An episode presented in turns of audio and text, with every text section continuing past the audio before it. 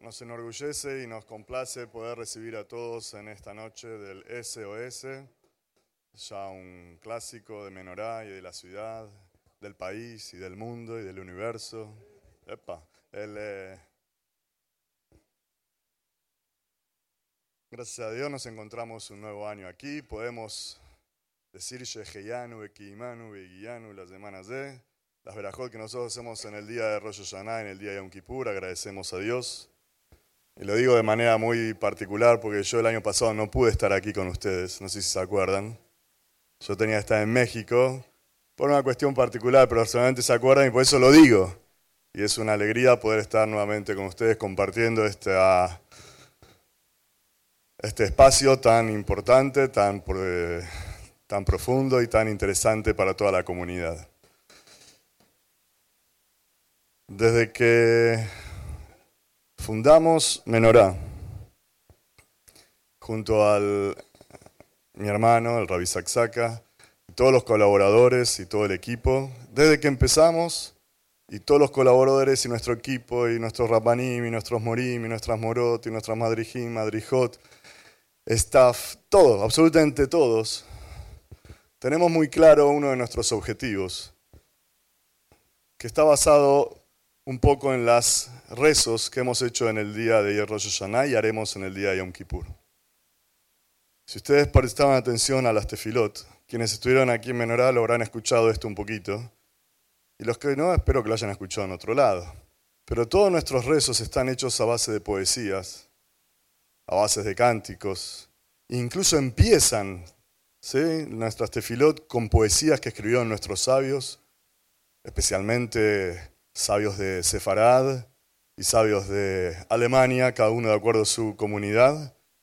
Pero hay mucha poesía y mucho canto, hay mucha rima, hay mucha profundidad en cada una de las tefilot que hacemos en los días de las altas fiestas e incluso en todos nuestros rezos. Y uno de los motivos por qué comienzan nuestros rezos con poesías y con cantos, porque aquel quien entiende de la poesía y del canto, entiende que eso tiene un nivel superior a cualquier otra manera de hablar y de comunicarse. Aquel que comprende la literatura y puede juntar letras y palabras y hacer una música y hacer un mensaje y, y hacer un mensaje profundo, hacer imaginar y hacer transportar a uno a otro, a otro momento. Eso es elevar el nivel de las cosas. Dios creó el mundo a través de la palabra. El nivel de las cosas se refieren de acuerdo a cómo nosotros nos expresamos y cómo nosotros hablamos. Desde Menorá, uno de nuestros objetivos, y creo que gracias a todos, absolutamente todo nuestro staff, todo nuestro equipo, que es un equipo tan, tan especial y tan unido y con tanto esmero, uno de nuestros objetivos es justamente elevar el nivel de nuestro judaísmo, mostrar que el judaísmo es nivel, es especial.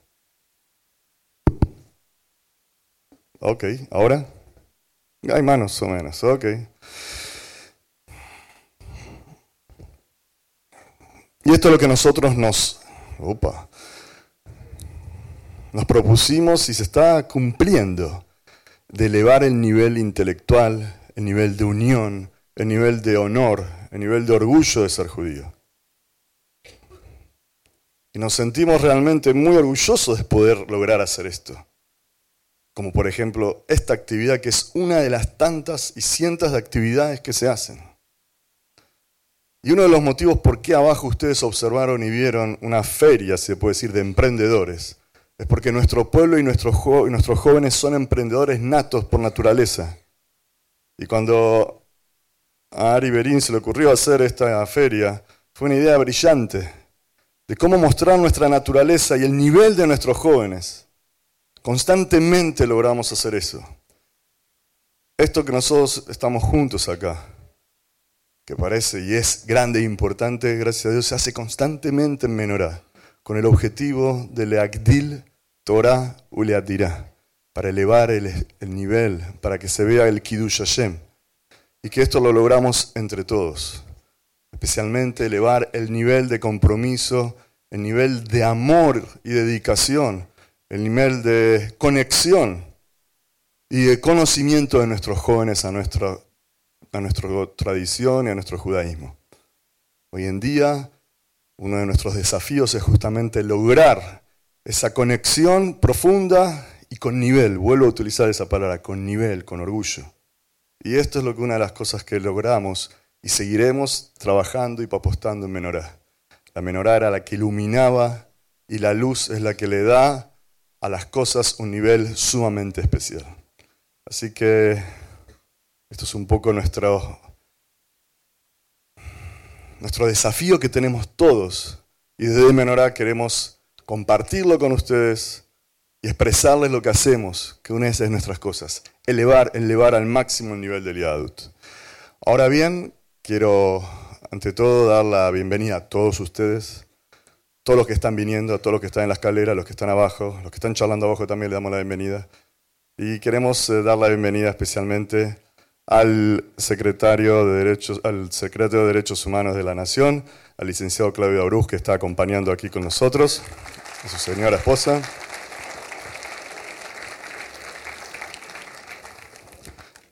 Le deseamos que Dios le dé éxito e inteligencia en toda su labor eh, nacional, en la sociedad, y siempre es un gran eh, honor contar con usted y que nos representa en cierto modo a, nuestra, a la comunidad de, nuestro, nuestra querida y hermosa nación.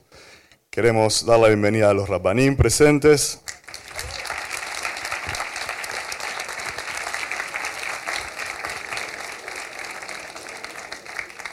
Antes de comenzar la charla, estoy buscando la, opa, la urna, la urna, la urna. La voy a buscar entonces yo, si nadie me la... También quiero dar la bienvenida al doctor Romero Feris, que está con nosotros aquí también. Una gran personalidad del, del país, que es un orgullo que esté con nosotros, dándole un nivel más a nuestra actividad.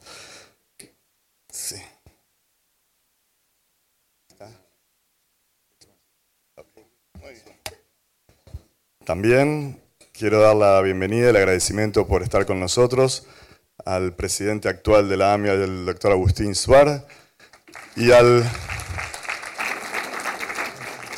quien fue presidente de la AMIA, al señor Guillermo Borger.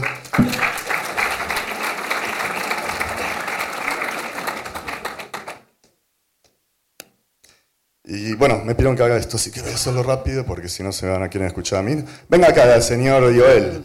Joel, un gran emprendedor de Menorá. Le vamos a pedir que saque un numerito rápido.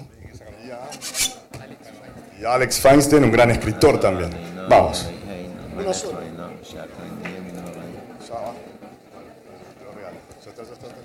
El suplente dame. Bueno, y por último, por último, por último, por último, ya, ya vamos a apagar las luces, ya me voy. Eh, Hay una tablet que la empresa Van nos pide que nosotros rifemos aquí. El número, hoy, ciento, esto con los chicos, el número, 116. 116, ¿quién lo tiene? Opa, muy bien. Natalia Becerra, por favor. Vení, Joel. Vamos. Adelante, no pasa nada. 116, hay unos. Ah, es celeste, naranja, naranja, rosa, no sé qué color es. Eh, perdón, me olvidé, me ensaya que hay dos colores. ¡Wow! ¿Cuánta gente vino? ¡Qué bárbaro! Hay doble color, muy bien. ¿Quién le ganó? ¿El señor? ¿Qué color tenés? Azul, el señor, el señor, el señor. Sí, es él, venga, venga acá, vamos, vamos. Un aplauso, vamos.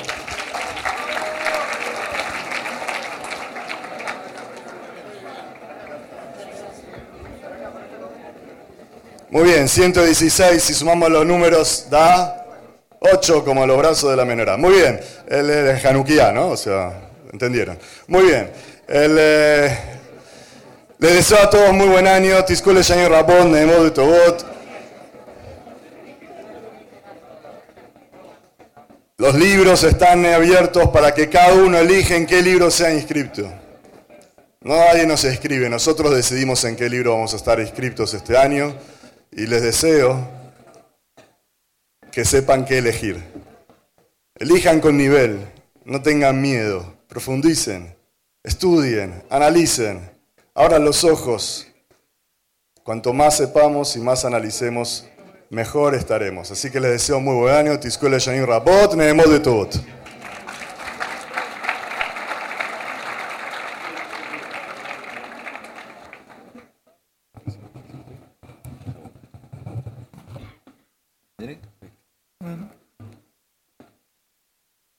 Buenas noches a todos, Gmar Hatimatova. Estamos a pocos días después de Rosh Hashanah, con Yom Kippur por delante, y luego otra festividad que quizás tiene menos prensa que Rosh Hashanah y Kippur, que se llama Sukkot, y que sin embargo, en la carga horaria que le atribuye la Torah, son siete días un ciclo entero. Rosh Hashanah en la Torah tiene un día, Yom Kippur un día, Shavuot tiene un día, pero Pesach y Sukkot tienen siete. Dice Rav Hirsch porque la lección que nos debe transmitir es tanto más profunda y difícil de aplicar que la Torah le atribuyó una semana entera.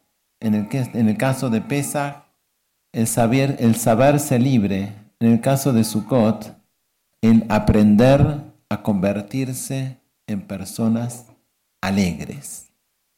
No alegre por un momento, alegre en forma fija, estable, continua y más allá de las circunstancias que a cada uno le toca vivir. Y es un aprendizaje, hay que saber incorporarlo, aplicarlo, porque la alegría no es un plus en la vida del judío. La, alegría, la simja, es una necesidad íntegra de la manera como una persona cumple con su judaísmo, con su condición judía, todos los días y en todas las circunstancias. El pasuk famoso, Ibduet Hashem Besimha, sirvan al Todopoderoso con alegría. Y como nosotros nacimos en un mundo occidental que no sabe de alegría, solamente cree que alegría son esos momentos que parecen como un flash, un segundito que aparecen y ya desaparecen y vamos a ver pronto en qué. Entonces voy a partir de Rosh Hashanah, el cual es costumbre comer manzana y miel. Tapuach midvash. Leí en un libro, en realidad, que es dulce con dulce. ¿Por qué manzana con miel. Y lo que leí decía, la manzana, imagínense el manzano majestuoso, con las ramas, las hojas, la fruta. Bueno, la fruta es dulce. Viene dentro de todo un entorno favorable, friendly. Pero la miel no. ¿Quién produce la miel? Una abeja. Yo le tengo un respeto a las abejas. Las quiero lejos. No quiero el aguijón de la abeja. Duele. Y sin embargo, dentro y junto con el aguijón de la misma fuente aparece algo que es incluso más dulce que la propia manzana, que es el dvash, que es la miel. Y las cosas en la vida, muchas veces, hay que saber encontrar lo dulce circunstancias que parecerían ser desfavorables. Como dije, la Torá le atribuye siete días, Sukkot, una festividad para aprender a ser alegre, pero quien se fija en el texto de la Torá, cuando nos dice qué debe suceder ahí, Vejaita Ach Convertirse una persona alegre en hebreo sería Behaita Sameach y serás alegre después de aprender. Decía el Gaón de Vilna, un sabio del siglo XVIII, el más grande de todos los sabios, que la mitzvah más difícil de obedecer es estar alegre siete días en forma ininterrumpida. Pero no dice Behaita Sameach, dice Behaita Ach Sameach. Ach, para el que sabe hebreo, Aj con Jaf, no con Het. Het es hermano, Aj. Aj es a pesar, sin embargo, más allá de las circunstancias, Ser una persona alegre y que esa alegría no esté indexada a que las cosas salgan tal como yo quiero que salgan. ¿Cómo estamos cuando no estamos alegres? ¿Tristes? A veces puede ser, pero no. La mayoría del tiempo nuestra vida saltea, va saltando entre la ansiedad, la incertidumbre de lo que va a ser o la angustia o la frustración porque las cosas no fueron como yo quería que fueran. Entre medio a veces hay algún momento de alegría y ya está ansioso por el próximo. Gané el partido o ganamos mi equipo favorito después de estar 90 minutos ansioso por lo que va a ser y apenas terminó, ya estoy preocupado, ¿qué va a hacer con el próximo? Pasé el examen, una materia, y estoy preocupado qué va a pasar ahora con el examen de la otra materia. Pude pagar las facturas. Baruch Hashem, cuando uno ya paga facturas y ya terminó con esto, y ahora, ¿cuál viene la próxima que tengo que pagar? Y, y uno está de una en otra. Sale, sale de uno y tiene satisfacción, e incluso en los momentos más alegres de nuestra vida, estoy casando un hijo, y la preocupación, y si viene este testigo, llegara puntual. ¿Y por qué la gente no llegó todavía? ¿Y por qué la gente está y no llegó la novia? Y, y, si llueve y está mirando el tiempo, o está gris, va a llover, va a diluviar, va Los momentos más alegres de nuestra vida están teñidos por preocupación, incertidumbre y ansiedad. Bueno, eso no es como la Torah quiere que nosotros vivamos nuestra vida. Pero es un aprendizaje difícil. Obviamente nosotros que nacimos en una sociedad que distinto a lo que era quizás hace 200 años en la aldea, donde no había publicidad, no había presión, a que continuamente hay que estar comprando nuevo, mostrar lo que tengo, que todo el mundo se entere, este, postarlo ahí, postearlo en el, en, que lo vean y que comenten y a ver qué dicen los demás y si aprueban y si les gustan, si se dieron cuenta que compré un vestido nuevo, que, y dónde lo compraste, ¿Qué, cuánto, y todo esto de estar continuamente rindiendo cuenta, que es una cuestión loca y ridícula, así con esas palabras en las cuales nosotros estamos sumidos y por lo tanto nuestra vida cada vez más está despojada del elemento esencial, vital, como ser humano, como judío y como parte de una sociedad. Es insufrible vivir con una persona que continuamente ve lo negativo, que, que no puede disfrutar un momento porque ya está calculando lo que va a venir después y porque las cosas no son tal cual uno quería que sean. En el trabajo, en la familia, donde sea. Simha es una obligación, no es una opción, es una obligación como judío y obviamente tiene el plus también de la vida con quien nosotros estamos este, participando. Pero pronto vamos, ¿y cómo se hace? ¿Hay algún botón? Este, mágico que tocamos y nos convertimos? ¿Es, ¿Depende acaso de factores externos? ¿Necesito tomar una botellita de algo para ponerme feliz? ¿O tengo que poner música para saltar? ¿Qué me convierte en una persona feliz? Alguna vez en los estacionamientos tenían unos aparatos plásticos que funcionaban con aire y que mientras estaban enchufados, entonces se movía y tenía una gran sonrisa, parecía como que estuviera contento. Se apagaba y terminó. Y así los seres humanos también. Mientras está alimentada su, su alegría, le están dando, dando, dando, dando, entonces está. Cayó, desaparece, ya está. Así tiene que ser. O puede ser como la Torah quiere de nosotros, vejaita achsameach, un trabajo interno para convertirnos en personas alegres. Quiero contar quizás dos episodios cortos, episodios hasídicos que nos dejan una gran lección. Uno era, había una persona que fue al Rebe de Mesrich y le preguntó, ¿cómo hace una persona para estar alegre cuando tiene problemas en la vida? Y entonces era todavía, todavía no cotizaba el dólar, entonces no sé, los problemas que tenía aquella época. ¿cómo hace la persona para estar alegre? Dice, mira, para responder eso tenés que verlo a Rebzishe. Rebzishe de Anípoli se sabía de él que vivía en la indigencia extrema, o sea, pobreza total. Anda a preguntarle a él. Bueno, esta persona lo buscó, lo encontró a Rebzishe en una choza afuera de la ciudad, andrajoso, harapiento. Bueno, y lo vio, vio que estaba bien. Y entonces, bueno, ¿qué le puedo hacer útil? Me, mandó el rebe de Mesrich. Bueno, ¿qué puedo servirte?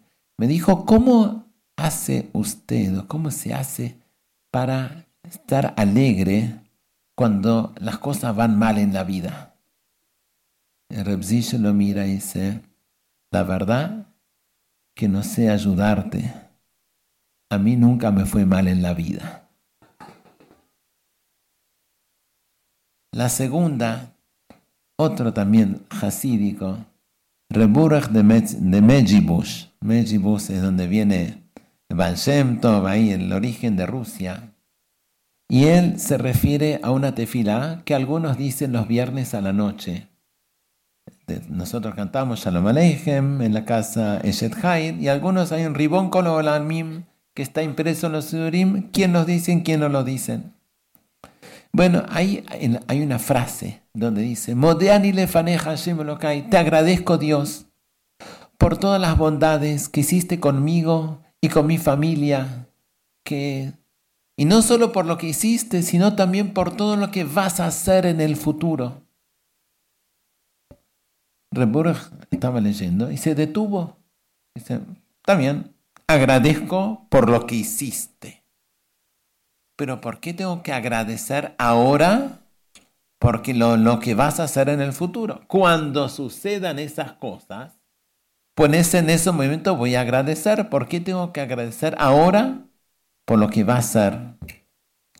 Se detuvo y reflexionó y dijo, ¿quién sabe en el futuro Dios haga cosas para mí, cosas buenas, y yo no sepa reconocer en ese momento que realmente son buenas. Quizás las tilde, las, las, reconozca como si no fueran buenas. ¿Cómo no sabemos nosotros las cosas de reconocer? Y eso va a ser la base, la llave a la alegría. Para aprender a ser alegres, Dios nos manda a vivir en una azúcar. La azúcar, una, una casita cuyas paredes son estables. Las paredes son las que quizás nos pueden dividir entre una persona, una familia, la otra, las sociedades. Pero hacia arriba miramos y no tiene un techo fuerte. Está todo cubierto por, por ramas, por hojas, no tiene una protección. La única protección que tiene es Dios mismo. Pasa la lluvia, pasa las moscas, pasa todo. Cuando la persona se sienta siete días en la azúcar y reconoce y tiene la certeza que estoy viviendo acá, no confiando en mi propia fuerza, en mi poder, en mis relaciones, mis vínculos, en mi banco, en mi dinero, en mi bolsillo. Estoy confiando totalmente. Estoy viviendo con Dios porque sé que la mampostería que habitualmente tapa mi casa, en realidad la tengo que tener, pero no es lo que me inspira confianza verdadera. Cuando la persona vive una vida de bitajón, y bitajón, más allá de los que están en la puerta cuidándonos, bitajón significa la certeza que pase lo que pase, aun si en este momento no entiendo por qué es bueno para mí. Sin embargo, sé y tengo la certeza absoluta que Hashem nunca me abandonó. La Sukkah representa al pueblo de Israel que dos mil años está yendo de un lugar a otro. Que el pueblo de Israel hoy exista no es una cosa lógica o natural. Por todos los caminos históricos nuestro pueblo ya tenía que haber dejado de existir hace muchos siglos. Nuestra Sukkah está porque Hashem la cuida y Hashem está con nosotros. En Yiddish hay una canción de Sukkah y no la voy a cantar y no les voy a enseñar Yiddish ahora, pero solo le voy a decir el contenido porque es una canción típica del pensamiento del Yehudi que está en el Galut. Azúcar le aclein una azúcar pequeña, una azúcar pequeña. Está, está ahí y los vientos la sacuden. Se escucha afuera los huracanes y los vientos que parecieran que la quieren tirar abajo. Entra la hija, dice, apenas las velas están, parecen por apagarse en cualquier momento. Entra la hijita, le dice, papá, papá, la azúcar está por colapsar. Y el papá le contesta a la hija, no seas tonta. La azúcar ya está parada hace miles de años y no se va a caer porque nunca se cayó, porque Hashem está con nosotros. A nivel nacional y a nivel individual. Nuestra, la coyuntura que quizás ahora tenemos no es la mejor, no es la más favorable, no es la que más nos pone contentos. Quizás alguno está pasando y seguramente nuestros padres y abuelos habrán atravesado situaciones, coyunturas peores que las nuestras, sin duda mucho peores que la que nosotros nos quejamos. Y sin embargo, la azúcar no se cayó. La familia judía no se cayó. Vejaita achsameach.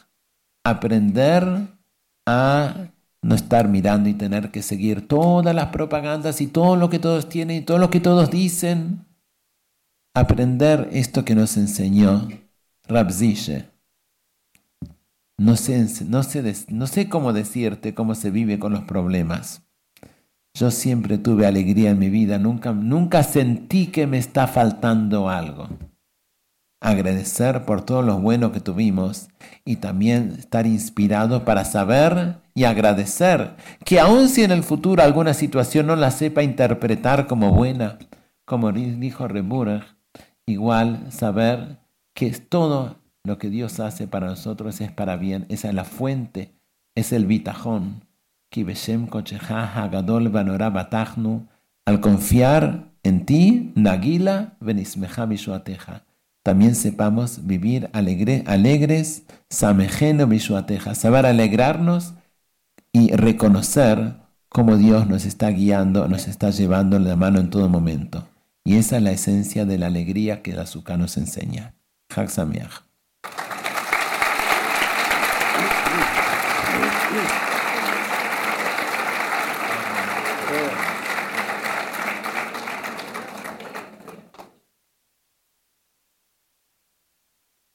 Muy buenas noches.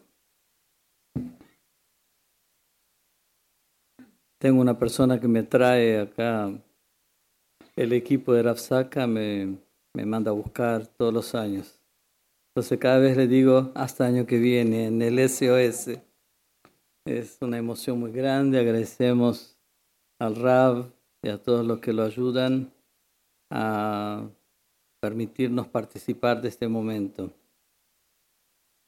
Cuando llega Rosh Hashanah, Elul, Yom Kippur, Sukkot, yo me recuerdo mucho de mi yeshiva, porque ahí vivíamos los hagim muy intensamente. Estábamos todo el tiempo en una escuela internada, donde no éramos muchos, pero vivíamos muy intensamente. Y a los 14 años, cuando llegué a la yeshiva y mucho no conocía de judaísmo, entonces le pedí al Rosh Yeshiva una explicación sobre la serie de fiestas que, vivimos. Un mes muy lleno, es un mes muy rico en festividades. Y él me dio un ejemplo que me gusta siempre repetirlo y cada vez que llega a Rosh yo me recuerdo otra vez de este ejemplo y bueno, si alguno ya lo escuchó, lo escuchará otra vez, como a mí se me recuerda otra vez. El de, él dijo así, mira, imagínate un chico que los padres tienen que irse de su casa y no tienen con quién dejarlo. Entonces le conversan a este chico dice, no te preocupes, nos vamos por un ratito, cerramos bien la puerta, quédate tranquilo. El nene de sus ocho o nueve años se convence, está bien. Se van los papás y el nene, ¿a dónde lo espera el padre? Con un juguete, con una revista, con algún libro, al lado de la puerta. Está esperando y de repente empieza a llover muy fuerte y el cielo se pone oscuro y hay relámpagos, hay una tormenta. El entonces está muy asustado, está muy temeroso. La puerta cerrada con llave o las, las ventanas fuertes no lo, no lo tranquilizan igual. Está muy ansioso. Y de repente escucha el ascensor ya se pone más contento. De repente escucha pasos y más contento. De repente escucha la voz de su papá y ella está más tranquilo. Y la puerta se abre y el papá lo abraza y dice, dame la mano, tenemos que salir. Pero afuera hay lluvia, hay oscuridad, hay relámpagos, hay una tormenta. ¿No tiene miedo? Recién estaba dentro de casa, protegido, cuidado, encerrado, y tenía miedo. No tiene miedo. Siente la mano de su padre. De la mano de mi papá me voy a donde sea. No tengo temor. Así explicó el Rav. Dijo, mira, nosotros somos este niño que estamos en casa encerrados, pero estamos temerosos. Llega el Ul, empezamos a escuchar los pasos. Llega Rosh escuchamos la voz, es el shofar. Yom Kippur nos da las manos. La pushim. Dios nos da la mano. Y en Sukkot salimos a la calle, ya salimos a la intemperie, no tenemos miedo. Y yo siempre pienso que es un ejemplo muy profundo. Porque cuando el hijo le da la mano a su papá, no es la mano que le da la confianza y la tranquilidad, es el corazón del papá. Es el corazón del chico, porque si fuera la mano de un extraño, no, no le daría la tranquilidad. Las dos manos que se estrechan transmiten una a la otra un sentimiento muy profundo. Y esto es lo que nos pasa en Yom Kippur. En Yom Kippur nosotros tenemos que sentir. Hashem nos pide nuestro corazón. Rahamaná liba bae. Tenemos que sentir. La Torah quiere nuestro sentimiento, quiere nuestro corazón.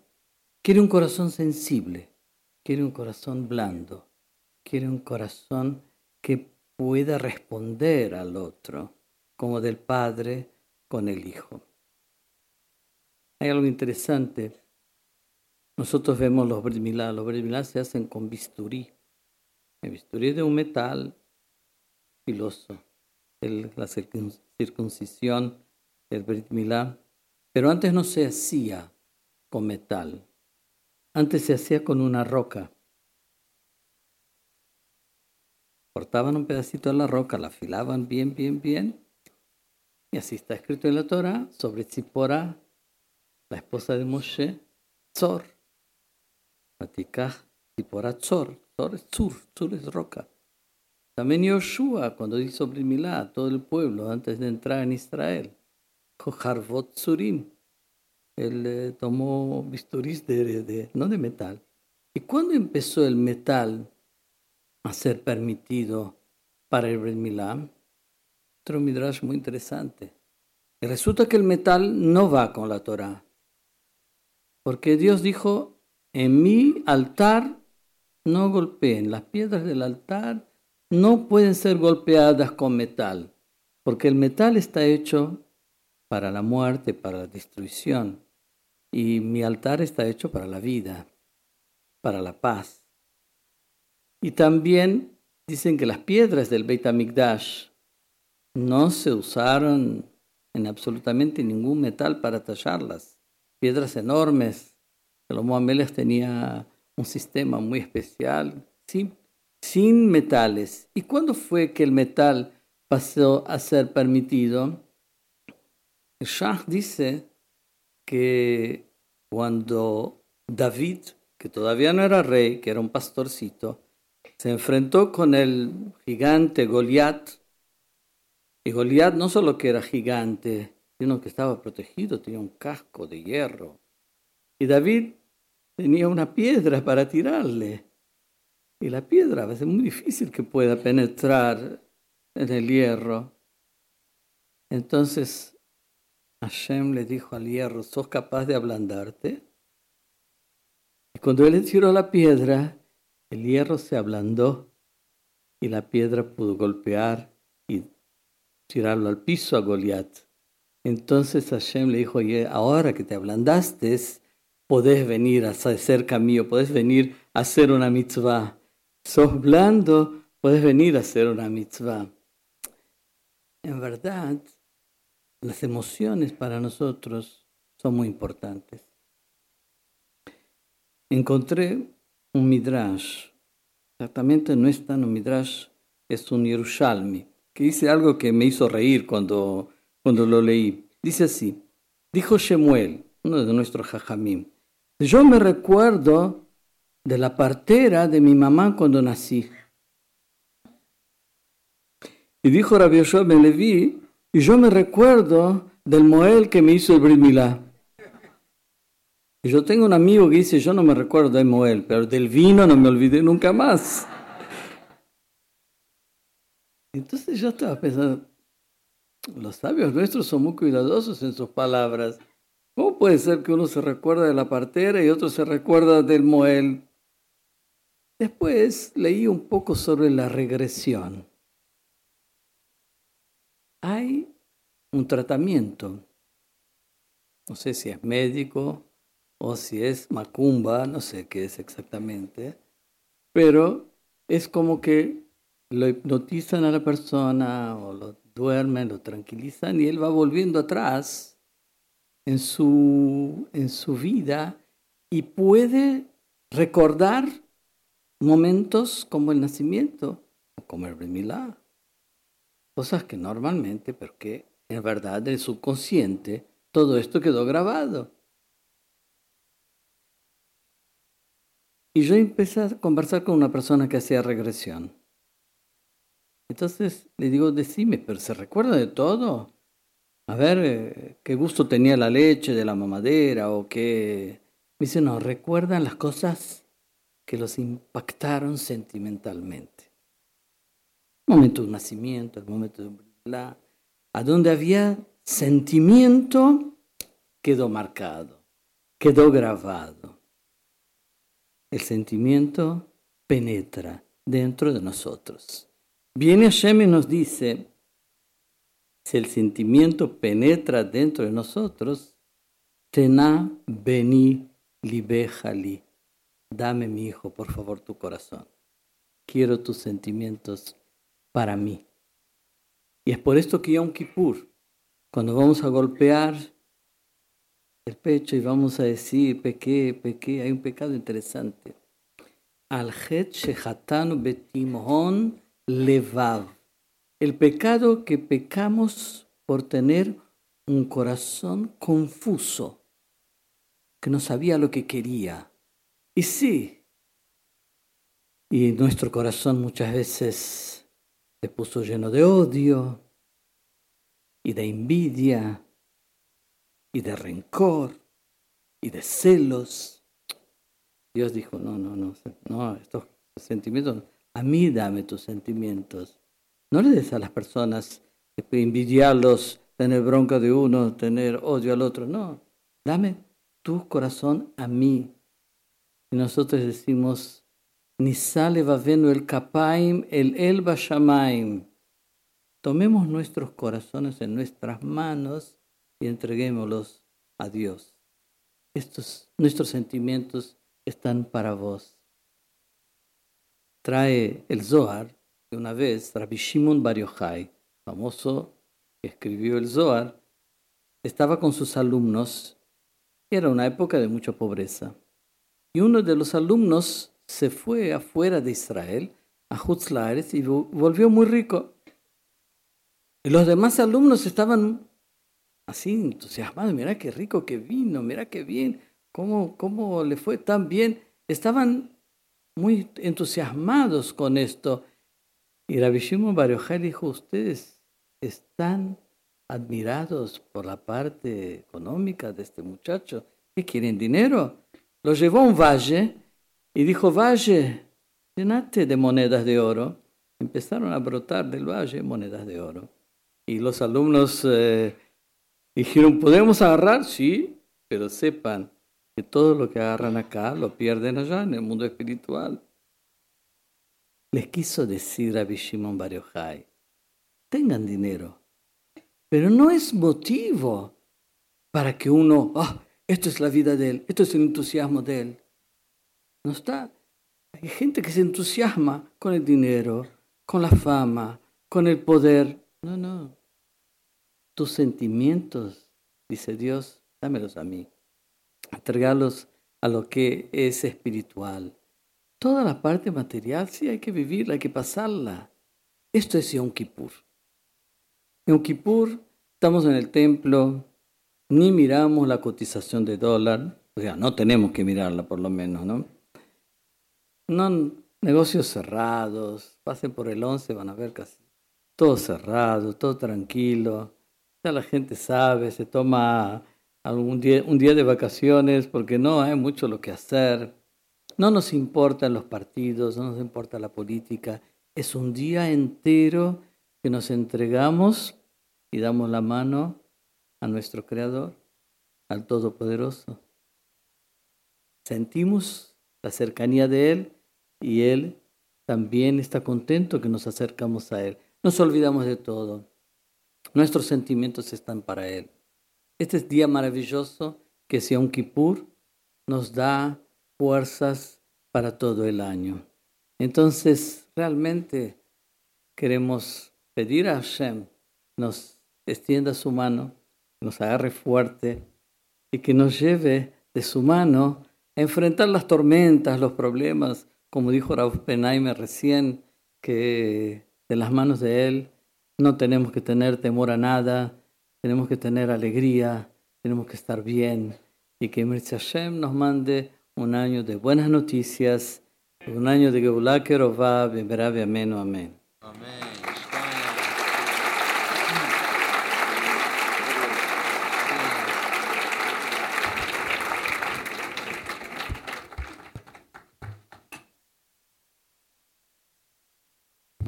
Buenas, noches a todos.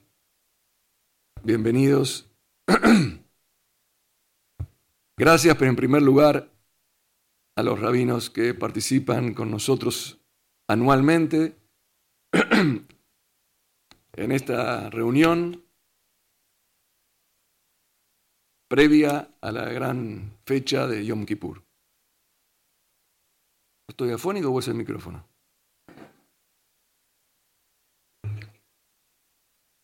Gracias a ustedes por participar. Cuánto público, realmente es muy emotivo, muy halagador para nosotros que encontrarnos delante de todos ustedes.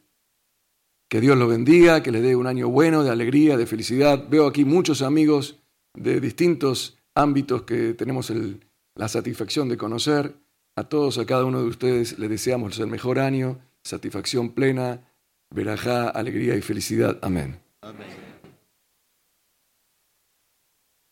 En mi casa tengo un balcón y en el balcón pusimos un espejo para que el sol en un determinado... Es una buena patente para que la utilicen para ahorrar energía o para sufructar la energía. Pusimos un espejo porque en algún momento del día el sol pega en esa pared. Entonces, cuando pega en esa pared, ilumina el reflejo en, adentro de la habitación. Pero este espejo está utilizado por un vecino que tenemos, un pajarito, que hace dos años que viene todos los días. Parece que viene, como no tiene espejo en su nido, usa nuestro espejo. Y el pajarito todos los días, a la mañana y a la noche, pega en el, con el pico en el espejo. Y yo voy, porque sucia todo, lo, espanto y al otro día vuelve a venir. Los espantamos y vuelve a venir. Y ahí está, se instaló y no hay lo que hacer. No voy a sacar el espejo. Pensaba cobrarle el uso diario. A veces me parece que nosotros los seres humanos nos parecemos frente a Dios como a este pájaro. Sabe que el pájaro viene, se equivoca, se golpea contra el espejo y no aprende la lección. Al otro día vuelve otra vez al mismo lugar, se vuelve a golpear con el espejo y así todos los días. Y nosotros vamos y le decimos, andate, no, pusimos un espantapájaro, una silla, productos eh, oloríficos, nada. Sigue viniendo. Y, y digo, ¿no nos parecemos nosotros frente a Dios cuando elegimos cometer errores?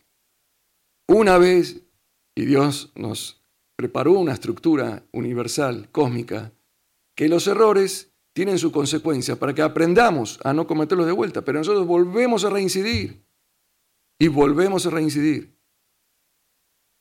¿Cuál es la diferencia entre el ser humano y el pájaro? El pájaro nunca va a poder tomar conciencia porque no tiene culpa. Se golpea, se golpea, no, no entiende. No tiene ese procesamiento que Dios nos dio, imagen y semejanza de Dios, que podemos elegir, comprender tenemos conciencia, la conciencia nos trae culpa. Si nosotros manejamos bien la culpa adecuadamente, por lo que cometimos, las faltas que cometimos, si las, usamos correctamente, vamos a no caer en el error que cae el pájaro y vamos a mejorar nuestra vida. Dios está esperando que nosotros usemos el intelecto, usemos nuestra capacidad para no reincidir pero por lo visto, en los últimos 5.779 años, el hombre es reincidente al ser humano. Por eso creó Dios estas festividades universales de Año Nuevo y Yom Kippur para que la utilicemos para reordenar nuestra vida. Y ahora lo voy a explicar.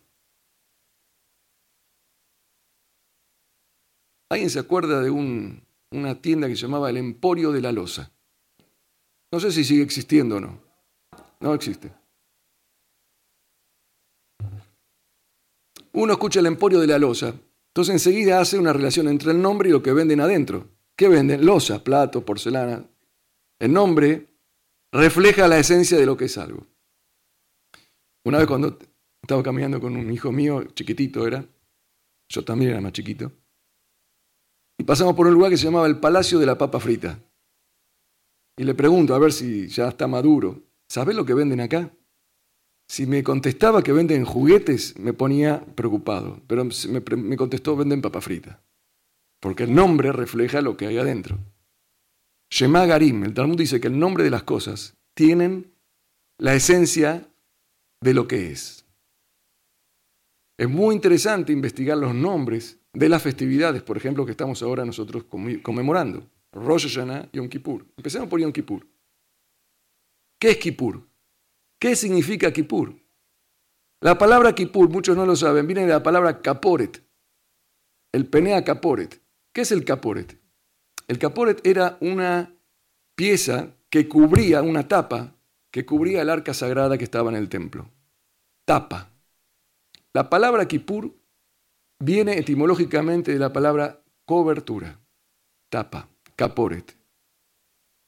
Lejaper que es el verbo que, se, que simboliza la actitud de, de lo que hace el día de Kippur con los seres humanos, significa tapar, cubrir.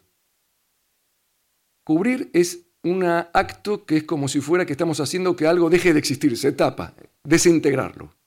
La idea de Yom Kippur es que el hombre procese la culpa.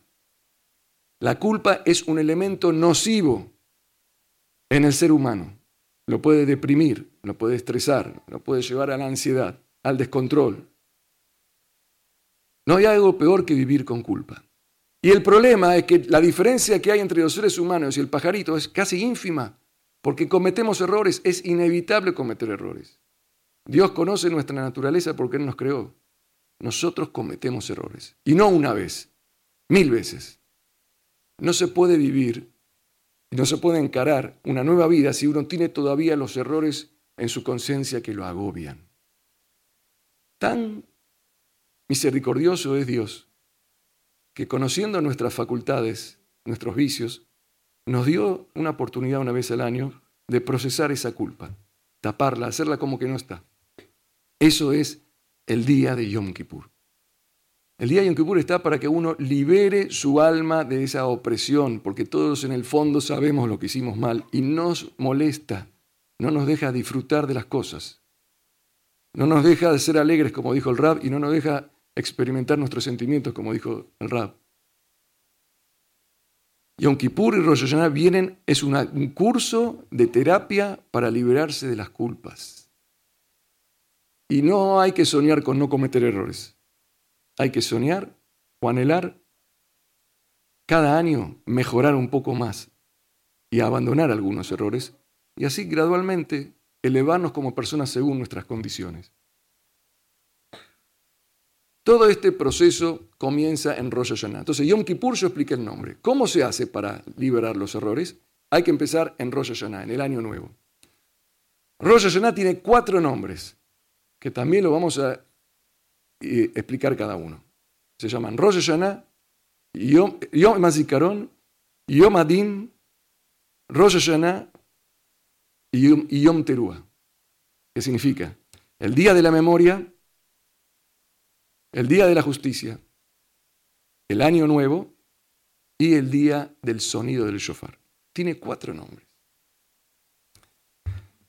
El primer nombre es la memoria, Yom Zikaron, que aparece en la Torah. Hay que memorizar, hay que recordar, anotar un balance, una memoria de todo lo que hicimos. Cuando uno empieza a analizar todo lo que hizo, ahí empieza a activarse la, culpa. Entonces uno tiene que empezar a el proceso de olvidar la culpa. No es hacerse el tonto, es asumir la culpa. Me equivoqué. Entonces lo primero que tienes que hacer para asumir una culpa es recordar, hacer un balance de lo que hiciste. No sos un pájaro, sos una persona consciente.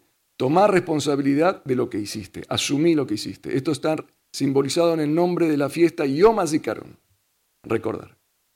Cuando uno recuerda los, los errores que cometió, entonces, si es una persona honesta y noble, ahí, que sabe que tiene que rendir cuentas, entonces ahí viene el segundo nombre que es Yom Adin, el día de la justicia. Es el día de la justicia. Y yo tengo este prontuario, se llama Israel. ¿Cómo me presento ante un juez con semejante prontuario? Entonces ahí cuando uno hace el yomadín, el, análisis de su balance, ahí comienza a activarse el sentimiento. El sentimiento viene por el yomadín, por la justicia. Se, echa culpas, cómo hablé así con mi mamá, cómo actué así con mi esposa, cómo no ayudé a mi amigo cuando necesitaba algo, cómo me abandoné, me dediqué toda mi vida a, a mí, al egocentrismo, al dinero, no ayudé al enfermo, al menesteroso, a la huérfana, a, los, a la viuda, a los huérfanos. Y todo eso empieza a activarse. Entonces emociona, emociona. Yomadín trae la emoción. Regesh. Y eso es muy bueno, la emoción. Pero el problema es que las emociones a veces son endebles y pasajeras. La mayoría de las emociones, si después no se reafirman a través del intelecto, desaparecen. Me contaba la semana pasada Tomemos dos ejemplos de cómo funcionan las emociones. Un chico, 28 años, sube a un avión, asiento 22A. Al lado hay 122 B, dos asientos. Cuando se sienta, el asiento de al lado está vacío y dice, uh, qué bien, voy a poder viajar tranquilo, estoy solo. De repente empieza a oler un olor a perfume agradable de mujer. Mira para atrás, una chica. 24 años. Bueno, no sabía todavía que tenía 24 años. Viene la chica, se acerca, perdón, ese es el 24B al lado de él. Dice, sí, sí, permiso, es mi asiento. Chico, empezó a latir el corazón. Empezó a sentir una sudoración en la frente. Se empezó a excitar. ¿Qué, ¿Qué le pasa? Yo siempre bajo en avión, nunca tuve algo así, pero la sensación venía del asiento de al lado. Como que la chica le irradiaba. Estaba con unas emociones que nunca en la vida sintió. Hasta que la chica le dice, buenas tardes, ¿vas a Londres? Uh, cuando le dijo eso, se derritió los muchachos.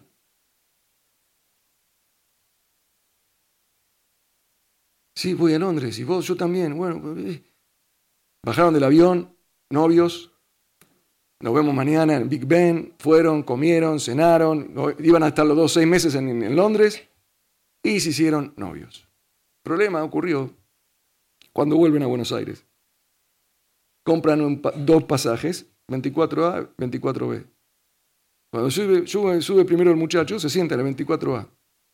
Después siente el olor que viene la novia pero se sienta al lado y no siente la misma sensación que tuvo la primera vez hace seis meses. Empezó a sentir, uh, te vas a sentar acá, yo justo quería poner la cabeza. ¿No querés probar ahí atrás?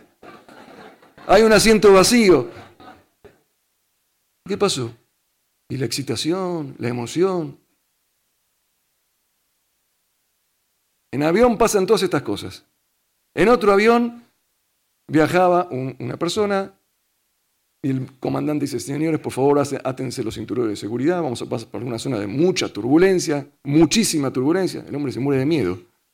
Empieza a saltar el avión, empieza a rezar salmos y teilín, Dios, si vos me salvás de esta, yo voy a, voy a llevar a mi mujer a comer afuera, le voy a comprar un vestido, la voy a saludar toda la noche antes de dormir, voy a hacer ayuda al pobre, al benesteroso, voy a dejar mi negocio para ayudar a la comunidad. El avión dejó de vibrar, señores, ya pasamos la turbulencia, pueden relajarse, en 10 minutos aterrizaremos. Cuando aterriza, se olvidó. La esposa siguió diciéndose a dormir sin, sin el besito de las buenas noches. Tampoco la llevó a, a cenar. Nada, pasó, la emoción pasó. Las emociones son procesos temporales. Pero es una lástima que sea temporal. La sabiduría del hombre consiste en trasladar la emoción a la razón. Si vos cuando caminás por la calle y ves a una persona tirada en la calle, un indigente o un niño está pidiendo limosna, la emoción, decir, no puede ser, esto es una injusticia. Caminaste dos cuadras, te olvidaste ya de él. Lo bueno sería que cada uno que camina por la calle, cada vez que encontramos a un indigente, tomemos, pasemos esa emoción del corazón a la cabeza y implementemos mecanismos para contrarrestar esa situación que emocionalmente me afectó, porque es algo negativo para la sociedad. Pero el problema es que no todos tienen la capacidad de pasar lo que tenemos en el corazón a la cabeza. Por eso el tercer nombre de la fiesta es Rosh cabeza del año, principio del año. Todo ese balance que dijimos que en nombre del día de la memoria, después con el nombre del día del juicio tomás conciencia, te haces mala sangre, te, te, da culpa. Bueno, ¿qué hacemos con ese sentimiento? Ahora pasalo a la cabeza y hace un plan para cambiar tu vida y para cambiar y mejorar el mundo. Ese es el tercer nombre de Rosh Hashanah, que simboliza el, la cabeza. O sea, procesar todos estos sentimientos.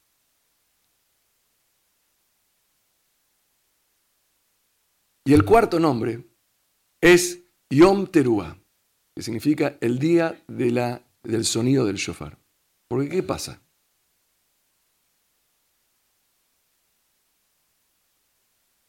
¿El shofar a qué se asemeja el sonido del shofar? ¿Ustedes saben a qué se asemeja?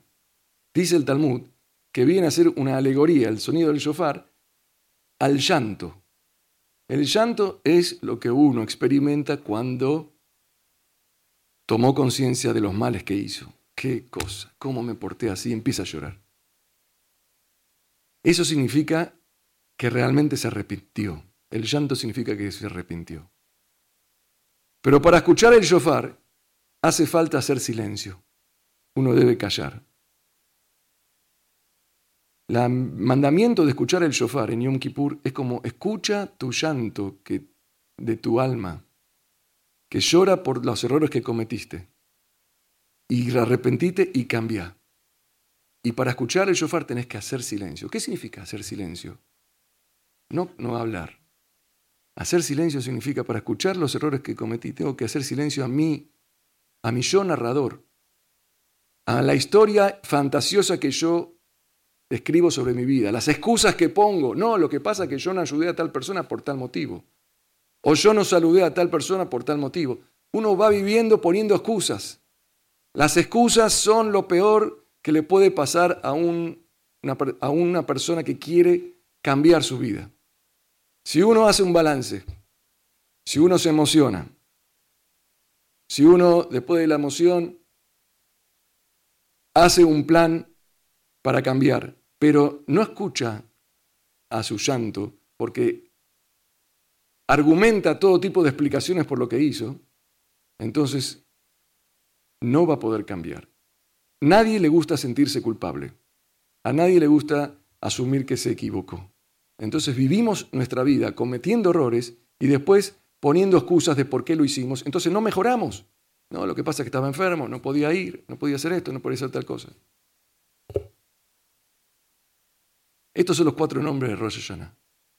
Hacer un balance de lo que hicimos durante la vida hasta ahora. Yom Adin, saber que estamos, tenemos que responder por estas acciones. Después hacer un plan para futuro y no poner excusas. Yom Teruah significa no poner excusas.